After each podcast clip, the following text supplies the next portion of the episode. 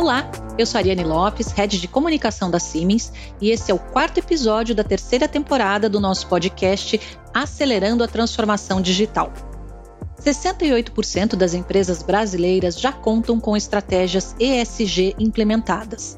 A informação aparece no estudo Sustentabilidade na Agenda das Lideranças da América Latina, promovido pela SAP e divulgado no início de 2022. Um dado muito relevante da pesquisa está na motivação dessas empresas já engajadas no tema. Não se trata mais apenas de um investimento em reputação, mas em ter estratégias ESG como ferramentas de implementação dos propósitos empresariais das respectivas companhias. E não é só uma questão interna. Hoje e cada vez mais no futuro, ter e comprovar padrões alinhados ao ESG será mandatório para participar de determinados negócios, inclusive para obter financiamentos. ESG não é moda corporativa, é um conceito de alto impacto nos negócios em todos os segmentos. Obrigada pela audiência e sejam todos muito bem-vindos. Hoje, para falar sobre ESG e como isso impacta em nossos negócios, eu recebo dois colegas da Siemens, Lilian Pacheco, diretora financeira da área de Digital Industries, e Luiz Mosquera, vice-presidente jurídico, responsável também por assuntos governamentais, sustentabilidade e pela Fundação Siemens. Eu agradeço a ambos pela presença e sejam muito bem-vindos ao nosso podcast. Obrigada, Ari. Olá, Luiz. Olá, queridos ouvintes. Estou muito feliz de estar aqui hoje. Na verdade, é um prazer enorme falar de um tema, como você bem definiu, Ari, não é um tema da moda, é um tema de alto impacto nos negócios, um tema super relevante e que nós devemos cada vez mais discutir. Então, vai ser um prazer enorme trazer um pouco do ponto de vista financeiro aqui para o nosso bate-papo de hoje. Olá, Lilian. Olá, Ari. Um prazer muito grande estar aqui com vocês, com os nossos ouvintes, para falar desse tema tão importante que é a sustentabilidade. Eu também fico muito satisfeito e muito feliz em poder conversar com vocês sobre esse tema. Eu estou super empolgada para falar com vocês desse assunto, né, já que impacta diretamente no nosso futuro. Então, vamos lá, vamos começar. Luiz, eu queria começar com você. De que maneira esse conceito ESG está inserido na estratégia da Siemens? E acho que você também já pode explicar para a gente o que é o degree e como esses dois temas estão relacionados. Tá bom, Ari. Esse assunto realmente é, é muito importante. A ESG, sustentabilidade de um modo geral, faz parte da vida da Siemens basicamente desde a sua fundação, há 175, há mais de 175 anos atrás quando o nosso fundador Werner von Siemens falou que jamais colocaria a sustentabilidade da empresa no longo prazo em troca de um lucro de curto prazo, isso nada mais é do que uma visão de sustentabilidade. Então, isso está no nosso DNA. E a Siemens vive isso e vem se transformando junto com a sociedade, mas sempre tendo sustentabilidade como base dos seus negócios. E no ano passado, em junho, no, no Capital Market Day, nós lançamos a iniciativa Degree. Anunciamos para o mercado a iniciativa Degree, que é como a gente aterriza os critérios e os valores de ESG no dia a dia. Degree é descarbonização, ética, governança, recursos eficientes, equidade e empregabilidade. Isso é como a gente enxerga a aplicação de ESG no nosso dia a dia. É a nossa ambição de ter não uma área de sustentabilidade, mas ter sustentabilidade totalmente integrada no nosso modelo de negócio. Nós somos uma empresa de tecnologia, mas uma empresa de tecnologia com propósito. Ou seja, fica claro que para Siemens o SG está na base dos nossos negócios. Muito bom. E agora, do ponto de vista financeiro, Lilian, incorporar os conceitos ESG aos negócios, em um primeiro momento, significa custo adicional? E isso tem retorno? Ai, Ari, eu adoro essa pergunta, né? Na verdade, ela é a dúvida ou a pergunta que muitas pessoas têm e, e os debates muitas vezes começam com esse tipo de questionamento, né? E sem dúvida alguma, se as empresas planejam e incorporam nas suas estratégias targets ambiciosos de ESG, com certeza elas incorrerão em custos significativos, principalmente no curto prazo, né? Essa probabilidade é grande. E nesse cenário, né, a gente analisa o retorno normalmente fazendo uma avaliação dos custos, despesas necessárias mas também quais são as perdas potenciais trazidas por não implementar essa estratégia de SG, né? Ou seja, se eu não faço hoje, eu vou ter perdas muito maiores. E aí vem uma análise de trade-off, né, do investimento de uma forma geral. Ou seja, todas as empresas, ou cada vez mais, nós, como pessoas e como empresas, nós sabemos que precisamos tomar ações urgentes, que tenham impactos reais e mensuráveis no nosso meio ambiente, na nossa sociedade. E as empresas elas estão tendo cada vez mais a consciência de que elas não podem se dar ao luxo de não fazer nada. Então essa não é uma opção mais, certo? Então isso tudo entra na análise. E eu queria destacar que a gente sempre fala muito dos custos, mas também há potenciais de economia, né?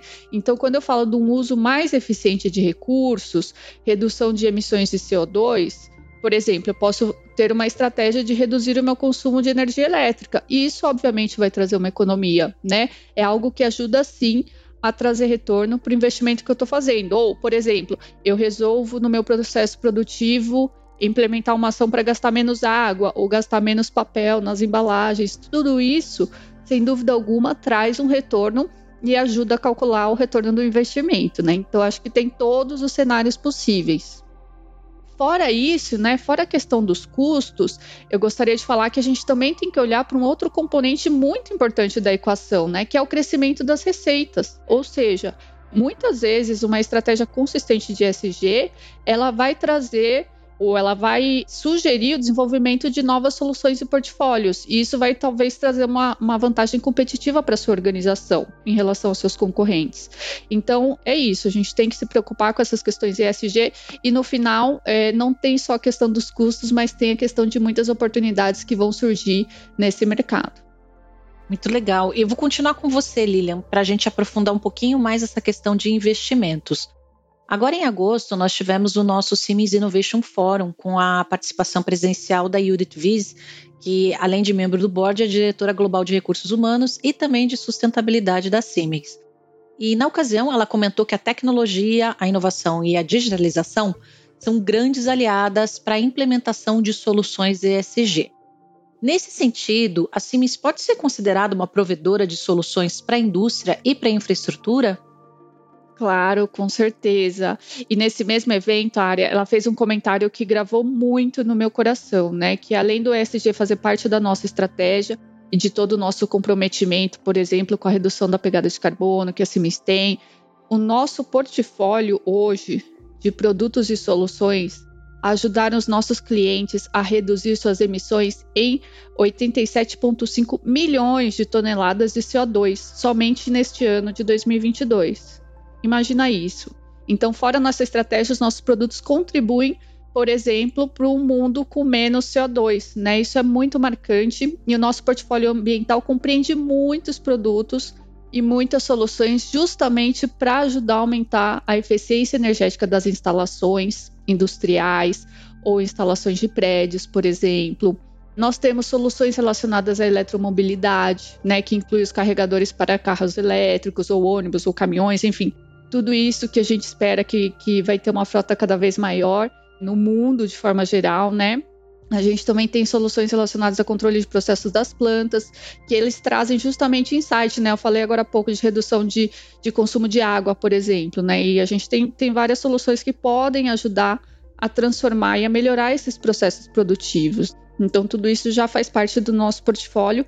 E eu citei alguns exemplos aqui que estão mais relacionados à indústria, mas não é só isso, a gente também tem várias soluções para deixar as cidades mais inteligentes, né? Então, com uma infraestrutura mais eficiente, cidades mais verdes, a gente está falando também de cidades mais inclusivas, e tudo isso melhora no final a qualidade de vida das pessoas. Ou seja, acho que a gente está todo dia evoluindo cada vez mais no nosso portfólio, mas a gente já tem um portfólio super, super, super aderente para ajudar as organizações a implementar as estratégias dela de ESG.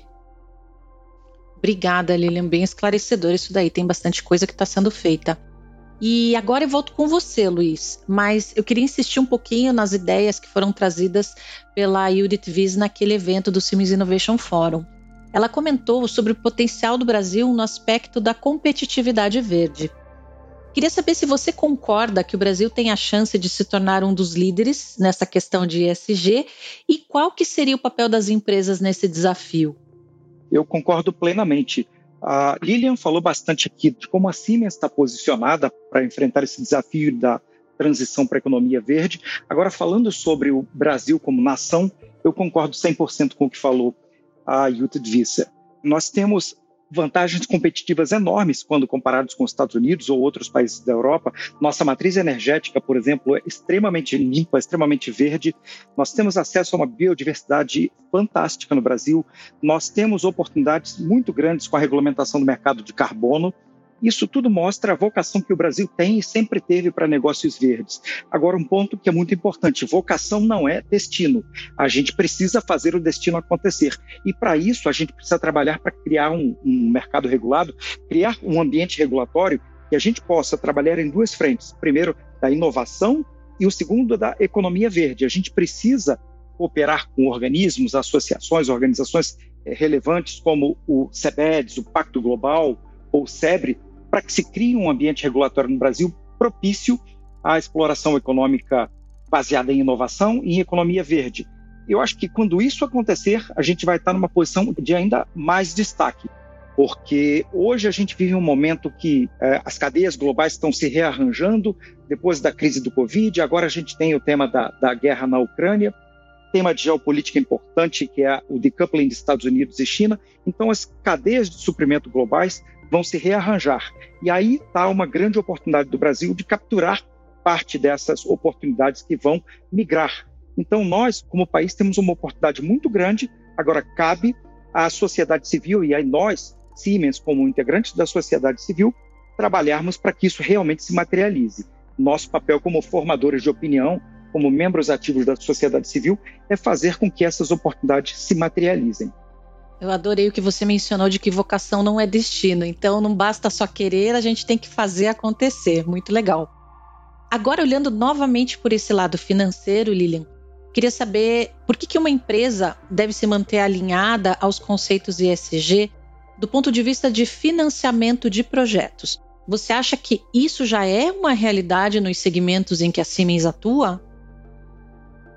A Yari já é assim, viu? Cada vez mais a gente vê as empresas até é, independente de qualquer coisa, colocando já nos seus relatórios anuais é, as divulgações dos resultados de suas estratégias ou seus investimentos relacionados a SG se ela não coloca no seu relatório anual de, de, números, né, ela pode fazer um relatório à parte. Cada vez mais, a gente aqui na Siemens, nós temos o nosso relatório de sustentabilidade e a gente vê outras empresas também na mesma linha, né? E há cada vez critérios mais sofisticados em relação a esses aspectos para fazer tanto avaliação de riscos e os impactos nos negócios de fornecedores e bancos, por exemplo. Né? Então, hoje, as grandes e médias empresas já buscam fornecedores e parceiros com fortes compromissos éticos, que é uma parte do SG, por exemplo, né? mas os requisitos englobando outras questões ambientais, questões de governança devem aumentar. Seja para eu escolher uma empresa como, como minha fornecedora, seja para eu conceder um, um empréstimo né, com uma taxa mais atrativa. Eu andei lendo até vários estudos falando sobre tentando correlacionar a taxa que um banco faz para uma empresa, se ela é menor para empresas que aplicam mais critérios de ESG, por exemplo, né, indicando um risco menor dessa empresa. Então a gente vai ver cada vez mais esse tipo de, de relação e correlação, né? E é fundamental que as empresas relatem de forma consistente e transparente os seus riscos ambientais, sociais causados pelos seus negócios, assim como as ações que elas estão fazendo para fazer a diferença na, na sociedade, né? Como eu falei na, na, primeira fala, ações reais, mensuráveis, né? Isso é muito importante também. Caso contrário, se as empresas não se, não se atentarem a esses, a esses fatos, a importância desse, desse movimento, né? É, uma, talvez elas tenham negócios que tenham alto riscos e que vão no futuro trazer até multas para elas, né? Como elas vão ter muita dificuldade de ter acesso a capital. Investidores vão, vão olhar com receio essas organizações e quem sabe até não sei como que vai evoluir é, as leis, mas pode ser que elas não possam nem operar na bolsa de valores, dependendo, né? Se elas se elas têm um nível de risco ambiental super alto ou se elas não fazem ações que buscam melhorar esses aspectos que a gente falou do ESG pelo que você está comentando aí, o ESG não vai ter volta, né? E, Luiz, eu acho que a gente também pode abordar a questão do ESG do ponto de vista da nossa força de trabalho, concorda? Ser uma empresa ESG facilita na atração de profissionais no mercado de trabalho? Sem sombra de dúvidas, Ari. Como você bem disse, ESG é um caminho sem volta quem quer se manter relevante, quem quer ser relevante no futuro, precisa abraçar os conceitos de ESG e quem não abraça esses conceitos hoje está fadado ao fracasso, não consegue atrair talentos. E a gente sabe que hoje a gente vive num mundo que a inovação ela vem em ciclos cada vez mais curtos, a gente precisa ter velocidade e a gente precisa ter acesso aos melhores cérebros. E para isso a gente precisa dar oportunidade às minorias, ter diversidade dentro do nosso ambiente e tem que oferecer um propósito também. Os jovens hoje todos trabalham por um propósito. Ninguém se junta a uma empresa hoje que não esteja alinhada a seus valores pessoais. Então, se a Siemens não tiver alinhada a esses valores que são os valores modernos de proteção ao meio ambiente, oportunidade para as minorias, a Siemens não vai ter um futuro brilhante pela frente. Então, sem sombra de dúvidas, isso é um fator de atração e retenção de talentos que vai ser fundamental para que a gente vá para o próximo estágio de desenvolvimento, próximo estágio de sucesso na nossa trilha. Você também é, tocou num ponto que é bem importante a respeito dos desafios da gente implementar uma estratégia ESG. E eu queria saber da Lilian. Lilian, você, na sua visão, apesar de já ver uma maioria de empresas desenvolvendo estratégias ESG, ainda existem setores menos permeados por esse conceito? Ou como nós, que somos uma empresa global de referência, podemos contribuir? Olha, eu acredito que, independente do setor, nós podemos contribuir com o nosso portfólio de produtos e soluções. E o que a gente vê hoje, né, não sei se é falando de setor, mas falando de que o desafio maior está em trazer essa agenda para pequenas e médias empresas. E já há leis na cadeia de fornecimento alemã, por exemplo, exigindo que empresas adotem um due diligence que incorpore inclusive o ESG. Então a gente precisa urgente, se a gente quer manter nossas pequenas e médias empresas competitivas, o ESG vai ser um, um fator importante e de diferenciação, né? não só no, no mercado nacional, como também no mercado internacional, né? E aí você vê, por exemplo, todo esse due diligence, todas essas novas regras que estão vindo através da União Europeia, a gente já vê elas afetando um determinado segmento aqui no, no Brasil, por exemplo, de alimentos, né? Porque muitas vezes os consumidores eles querem saber a procedência do, do alimento, né? Eles querem saber a origem, eles querem a visibilidade, se esse alimento tem uma origem de um, uma área de desmatamento, ou seja, qual é a procedência. E levando em consideração que o Brasil é um grande mercado exportador do agronegócio, né? A gente até criou aqui um hub mundial para soluções tecnológicas que visam melhorar a rastreabilidade e automação de processos com ganhos de eficiência. A gente tem até um hub especializado em carnes, por exemplo, né? E entre outras soluções, a gente tem soluções relacionadas à rastreabilidade, porque isso cada vez mais vai ser uma exigência do próprio consumidor, né? Seja o consumidor internacional, seja o consumidor brasileiro, que cada vez ganha mais essa consciência.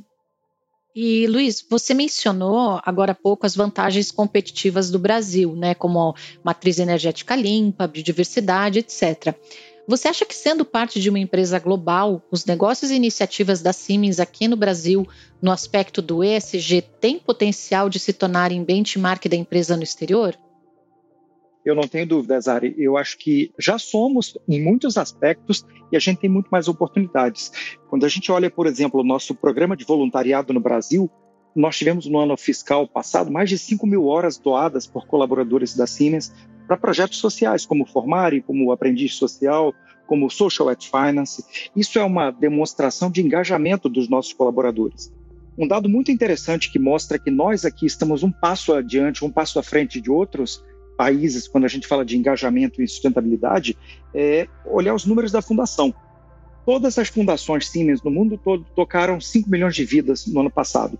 20% dessas vidas estão no Brasil. E certamente aqui no Brasil a gente não maneja, a gente não gerencia 20% da receita ou dos recursos globais. Então, isso mostra que o investimento social no Brasil tem um impacto bastante grande e que é, é, isso é uma demonstração de engajamento dos nossos colaboradores. E isso vem sendo reconhecido por diversas fontes. A Siemens, como um todo, foi reconhecida pelo índice Dow Jones como uma empresa líder no seu segmento, quando a gente fala em sustentabilidade. Aqui no Brasil, nós recebemos prêmios de parceiros como a Raizen, como a Braskem, as duas empresas reconhecendo nossas práticas ESG, nossas práticas é, relacionadas ao combate às mudanças climáticas. Então, isso mostra que nós temos um engajamento muito grande, seja corporativo, mas seja também dos nossos colaboradores. Um outro exemplo bastante importante que me ocorreu agora foi a participação da Fundação Siemens durante o período da pandemia. Nós, nossa Fundação Siemens no Brasil funciona há mais de 35 anos. A gente sempre teve vocação ou, ou atuação voltada para a educação, para a ciência. Nos últimos dois anos e meio, depois do início da pandemia, a gente redirecionou alguns recursos para combate ao Covid e combate à insegurança alimentar, também com muito êxito, e isso a gente conseguiu é, tocar muitas vidas no Brasil e tendo o engajamento maciço dos nossos colaboradores. Então, eu não tenho dúvidas que todos esses exemplos, todas essas ações que nós conduzimos aqui no Brasil recentemente são e vão ser sempre consideradas benchmark para outras Siemens uh, em outros países. Muito legal. E ó, quem tiver interessado em saber sobre mais projetos da Fundação Siemens, pode visitar o website é www.siemens-fundação sentiu e sem cedilha.org. Lá dá para olhar muito mais outros projetos que a Siemens está fazendo. Nossa, pessoal, que bacana. Fiquei muito animada com essa conversa. Para mim está muito claro que é, a Siemens e o Brasil têm um potencial super alto para a gente ser destaque em SG no mundo. E eu agradeço muito por vocês compartilharem as informações e as visões de vocês sobre esse tema. Eu que agradeço, Ari, a oportunidade de falar e compartilhar um pouquinho sobre um tema tão relevante como eu disse. Adorei é, as suas perguntas, adorei também os pontos de vista do Luiz. É, espero que, que todos os ouvintes tenham gostado. Do meu lado também adorei. Ótima conversa, Ari, ótima conversa, Lilian. Ótimo estar com os nossos ouvintes aqui. E como você falou, Ari, o potencial está aí, as oportunidades estão aí, agora a gente precisa arregaçar as mangas e trabalhar e fazer isso acontecer. Então foi um prazer e vamos ao trabalho, né? E é isso aí, pessoal. Nós chegamos ao final de mais um episódio da terceira temporada do Acelerando a Transformação Digital, o podcast da Siemens. Se você quiser ouvir novamente ou compartilhar este episódio, basta acessar siemens.com.br barra transformação digital sem cedilha e sem tio. Eu sou a Ariane Lopes e é sempre uma satisfação participar dessa conversa com vocês. Só que a gente não precisa parar por aqui não. Se você tiver alguma sugestão ou opinião sobre o programa, converse com a gente nos nossos perfis nas redes sociais. Obrigada pela audiência e até o próximo episódio.